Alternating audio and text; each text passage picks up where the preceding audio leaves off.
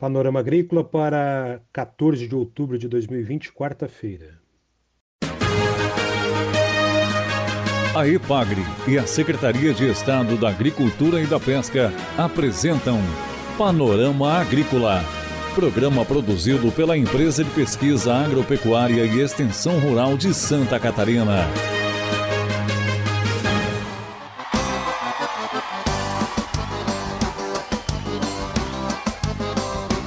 Quarta-feira de lua minguante, este é o Panorama Agrícola de 14 de outubro para você, amigo ouvinte. Na mesa de som está o Eduardo Maier e o ditado de hoje é o seguinte: palavras amigas são doce como o mel. Você acompanha nesta quarta-feira aqui no Panorama Agrícola pesquisa em lajes sobre novos cultivares de missioneira gigante. E no Viajando por Santa Catarina, Ionir Malgarese viaja pelo espaço das abelhas sem ferrão.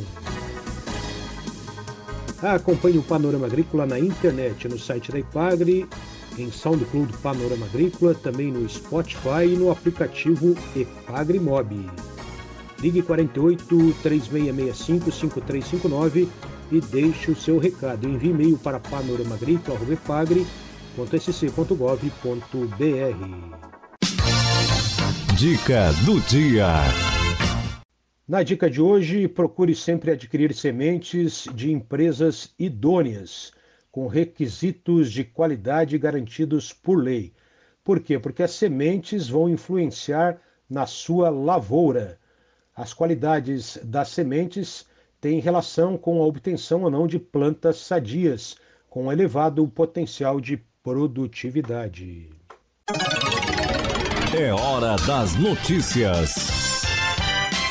Hoje, 14 de outubro, a jornada de iniciação científica da Embrapa e da Universidade do Contestado divulga os trabalhos aprovados para a 14ª GINC, Jornada de Iniciação Científica, no site da GINC.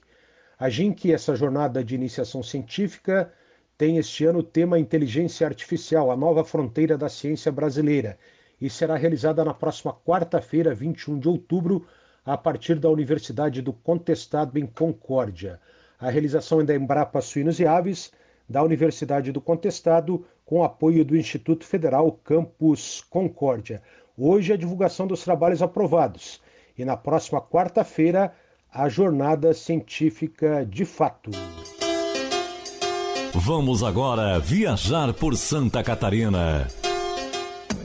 Olá, ouvinte do Panorama Agrícola.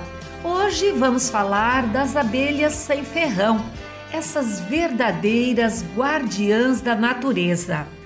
Atividade de criação é denominada meliponicultura e está em expansão no Brasil e em Santa Catarina. A criação racional de abelhas sem ferrão é uma alternativa de geração de renda em muitas propriedades catarinenses. Por serem dóceis e de fácil manejo, cada vez mais novos produtores despertam o interesse em trabalhar com essas abelhinhas. Os motivos são muitos e vão desde a produção de mel, delicioso e muito utilizado para fins terapêuticos, produção de própolis, geoprópolis, pólen e cera, multiplicação e venda de colônias, até para fins de educação ambiental ou simplesmente por passatempo. Para que o meliponicultor tenha sucesso na atividade, é preciso conhecer as características e técnicas de manejo dessas abelhas. No Centro de Treinamento em Florianópolis, a EPAGRE possui uma unidade didática em meliponicultura, com diferentes espécies. O local tem sido palco para a gravação de uma série de vídeos técnicos sobre como criar as abelhas sem ferrão.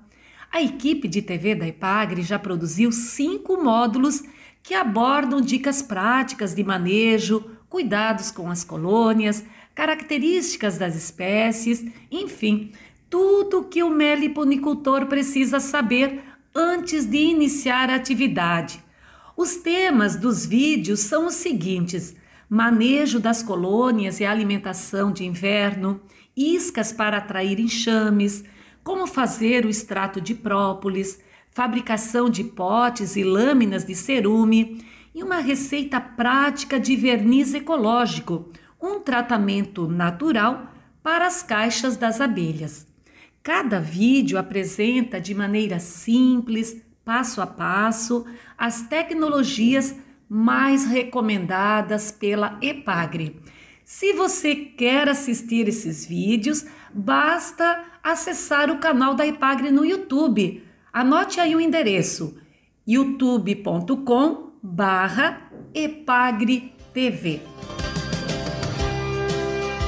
Amigos, por hoje é isso. Obrigada pela companhia e até o nosso próximo encontro aqui no Panorama Agrícola.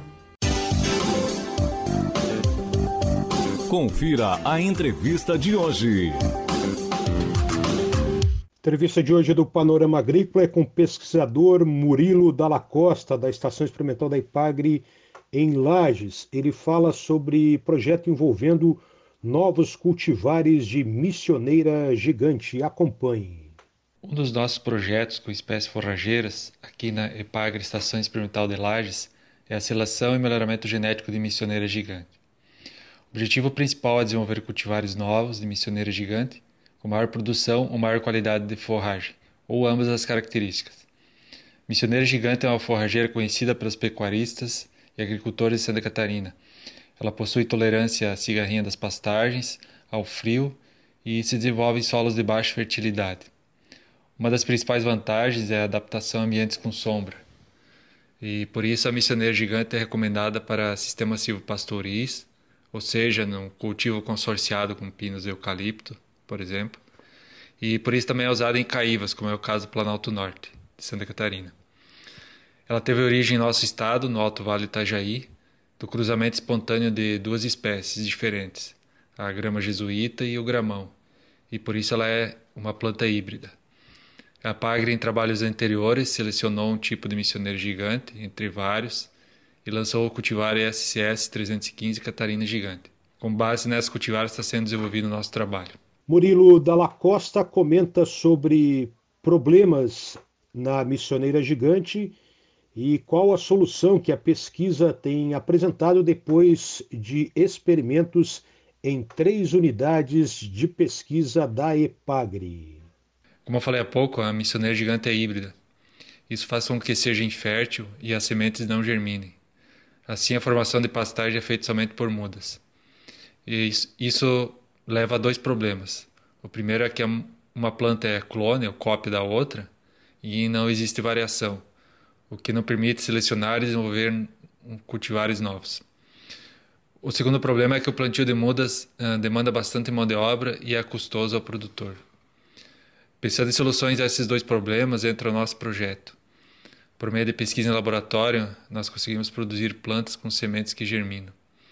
Além disso, essas plantas são diferentes que a missioneira gigante original, no caso, o cultivar Catarina gigante e possuem de forma destacada folhas mais largas e compridas. Pensando na questão do desenvolvimento de novo cultivar mais produtivo, nós conduzimos uma pesquisa em três unidades da IPAGRE, uh, nas estações experimentais então de Lages, Campos Novos e Canoinhas. O trabalho já tem dois anos e comparamos em parcelas 12 materiais que produzem sementes férteis com a missioneira gigante híbrida.